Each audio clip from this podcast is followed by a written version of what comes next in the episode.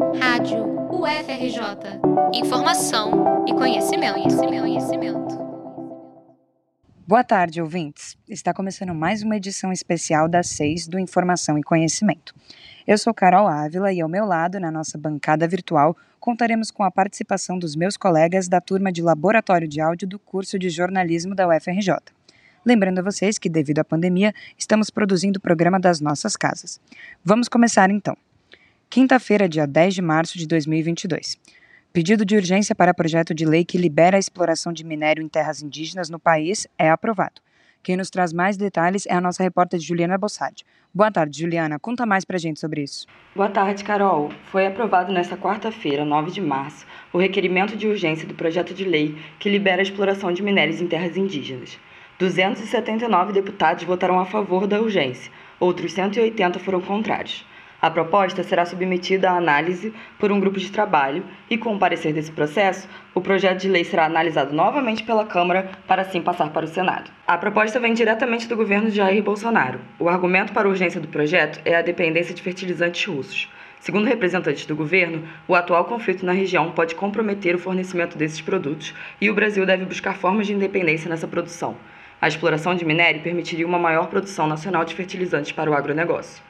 Porém, segundo um estudo da Universidade Federal de Minas Gerais, a maioria do potássio, principal minério para a produção de fertilizantes, fica fora de terra indígena. Durante o dia, ocorreram mobilizações de artistas, líderes de organizações e movimentos sociais contra a medida. A flexibilização das leis ambientais é vista como um retrocesso diante da urgência das crises climáticas e constantes acordos globais para as medidas sustentáveis. O geógrafo e pesquisador do Laboratório de Estudos dos Movimentos Sociais e Territorialidades da Universidade Federal Fluminense, Vinícius Martins, comenta sobre os problemas em torno das políticas ambientais e sociais do atual governo. Para se compreender o que está em jogo no projeto de lei 191, que pretende regularizar a mineração em terras indígenas, é preciso considerar primeiro uma questão geográfica, que é o fato de que aproximadamente 14% do território nacional, em extensão de 850 milhões de hectares, estão fora da lógica de exploração intensiva da atividade mineral. E o governo Bolsonaro ele vem é, se comprometendo já desde o início da campanha é, avançar com essa pauta, avançar com a pauta das grandes mineradoras, não só na paralisação do processo demarcatório de reconhecimento das terras indígenas, como também numa política mineral é, predatória, né, que representa um grande risco às populações indígenas. Essas atividades são atividades de cunho neocolonial, em suma, que pretendem transformar as terras indígenas numa fronteira. E como toda fronteira, é um cenário de guerra e que representa um grande perigo de destruição e morte para os povos indígenas, como as suas organizações têm denunciado, não de hoje. Né? O PL 191 é um, um PL extremamente perigoso representa um grande risco não só para os povos indígenas, mas para toda a sociedade brasileira. Dessa forma, o projeto de lei tem como base uma política ambiental responsável, além do descaso com a população indígena historicamente reprimida no país. Vamos acompanhar os avanços do projeto e, além disso, ainda há uma movimentação popular junto ao STF para considerar o projeto inconstitucional. Juliana Bossart para a Rádio FRJ. Volto com você, Carol. Muito obrigado, Juliana, pelas atualizações. Realmente, né, as terras indígenas se encontram cada vez mais vulneráveis diante de políticas como essa. Ontem mesmo, dia 9 de março, artistas, organizações e movimentos da sociedade civil convocaram a população para se reunir em um ato em frente ao Congresso Nacional em Brasília. O chamado Ato pela Terra teve o objetivo de protestar contra cinco projetos de lei com impactos diretos e irreversíveis para a Amazônia, o clima e a população. Vamos ver né, no que vai dar caso esses projetos sejam realmente aprovados. E agora indo para uma notícia da nossa própria universidade.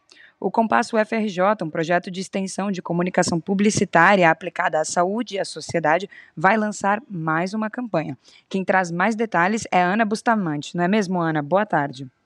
Boa tarde, Carol. Exatamente. O Compasso UFRJ está preparando uma campanha de prevenção à IST na juventude, que deve ser lançada em maio desse ano. Para quem não conhece, o Compasso é um laboratório de comunicação publicitária que analisa campanhas de saúde do governo e, a partir daí, propõe outras alternativas de informação sobre o tema. No ano passado, o projeto realizou a campanha de prevenção da gravidez na adolescência, que contou com a parceria da Prefeitura de Niterói, assim como outros núcleos de extensão da Fiocruz, da UERJ e da própria UFRJ. Segundo uma pesquisa feita em 2019 pela OMS, são registrados por dia no mundo mais de um milhão de casos de infecções sexualmente transmissíveis, a maioria é assintomática. No Brasil, de acordo com a Pesquisa Nacional de Saúde, em 2019, um milhão de pessoas foram diagnosticadas com IST. Sabendo disso, o coordenador do Compasso, Sandro Torres, que também é docente de marketing e publicidade na UFRJ, explica a importância da nova campanha. Hoje, as ISTs atingem um percentual altíssimo da população. Algumas infecções estão em surto, outras em situação de epidemia. Isso acontece de forma muito silenciosa, com uma resposta de comunicação e saúde pouco efetiva e pouco ampla feita pelo Estado. Daí a necessidade de que todos os núcleos de pesquisa, de atividade, de extensão possam se mobilizar para colaborar na contenção e diminuição dos índices de infecções sexualmente transmissíveis. Sandro também conta que a repercussão da campanha anterior foi bastante positiva e que a nova pretende seguir na mesma linha. Carol. Muito obrigado, Ana. É, realmente é muito importante debater, né, informar sobre as ISTs para prevenir justamente as doenças, sobretudo na adolescência. Achei muito interessante e estou muito animada para ver como essa campanha vai ficar. E agora o Informação e Conhecimento entra em campo, porque vamos falar de novidades do mundo do esporte com o nosso repórter Hugo Sena. É, desde a chegada dos streamings e, sobretudo, o pay-per-view, a audiência das transmissões esportivas tem mudado bastante, não é isso, Hugo? Boa tarde. É isso mesmo, Carol. Boa tarde para você, boa tarde a todos. Ver uma partida de futebol nunca foi tão difícil. Até 2019, o Grupo Globo detinha os direitos de transmissão de campeonatos estaduais, Campeonato Brasileiro, Copa do Brasil e Libertadores ou seja, bastava assinar o pay-per-view Premier para ter acesso a todos os jogos do ano. Mas hoje é uma segmentação das transmissões que obriga o torcedor a assinar diferentes pacotes. O site Notícias da TV calculou que o fã de futebol, para ter acesso aos torneios brasileiros e às principais competições internacionais, precisa desembolsar 234 reais em sete serviços diferentes. O pesquisador do Laboratório de Estudos em Mídia e Esporte da UERJ, Carlos Augusto Jurandi, alerta para um fenômeno que ele chama de elitização do sofá de casa.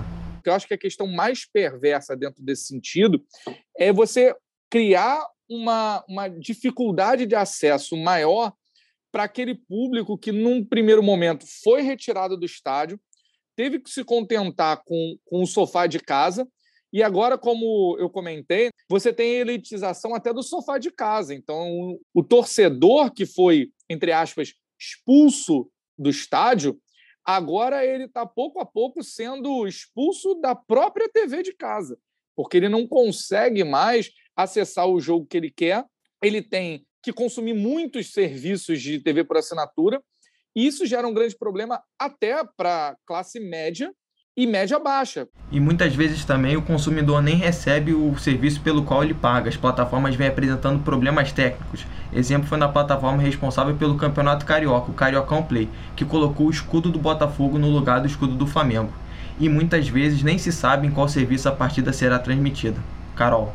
Muito obrigado, Hugo, pelas informações. É muito curioso, né, pensar nessas novas dinâmicas de streaming, não só para o futebol, como também tem muito mudado o cenário dos filmes, séries e músicas.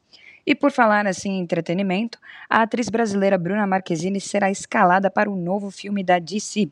Com mais detalhes sobre a novidade, Lucas Gomes. Boa tarde, Lucas. Boa tarde, Carol. É isso mesmo. Nós teremos uma brasileira em um filme do universo cinematográfico da DC. Bruna Marquezine foi escalada para o papel de Jenny, no longo intitulado Besouro Azul. O filme conta a história do personagem Jamie Reyes, o terceiro a vestir o manto desse super-herói. O garoto inicia uma jornada contra o crime, após encontrar o artefato alienígena conhecido como Escaravelho, que lhe dá uma armadura e novos poderes especiais. Vale lembrar que Jamie é o primeiro super-herói latino a ganhar um filme solo na DC. A atriz compartilhou em um post no Instagram um vídeo registrando sua reação ao receber o convite de John Rickard, produtor do projeto.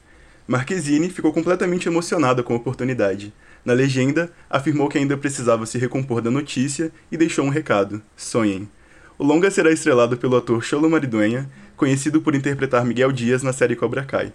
O elenco também conta com Belice Escopedo e Harvey Gillen. O roteiro ficará sob a responsabilidade do mexicano Garrett Dunnet Alcocer e será dirigido por Angel Manuel Soto. Besouro Azul tem previsão de chegada aos cinemas no dia 18 de agosto de 2023 e promete altas emoções. Carol? Muito obrigado, Lucas. Com certeza o público brasileiro vai se emocionar com essa participação, né?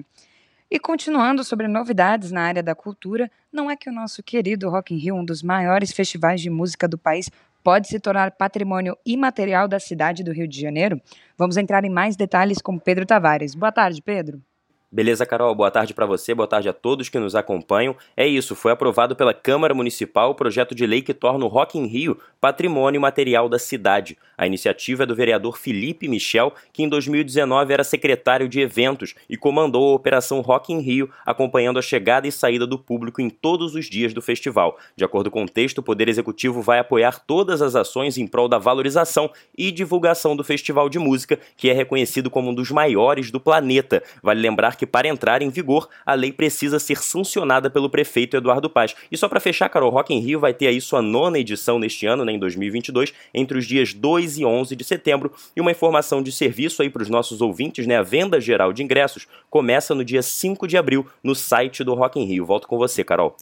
Opa, muito obrigado, Pedro. Realmente muito legal o projeto Rock in Rio, né, que teve a sua estreia em 1985 e continua até hoje sendo muito importante no cenário musical para movimentar tanto a cultura nacional, né, como a internacional também, né? Ele já tem um destaque internacional muito grande. Bom, mas como nem tudo que é bom dura para sempre, o Informação e Conhecimento de hoje fica por aqui. Eu, Carol Ávila, agradeço pela oportunidade e pelo espaço. Agradeço também a todos os envolvidos na edição de hoje. E seguindo a linha do meu professor, Marcelo Kishinevski, me despeço com um sonoro abraço. Até logo!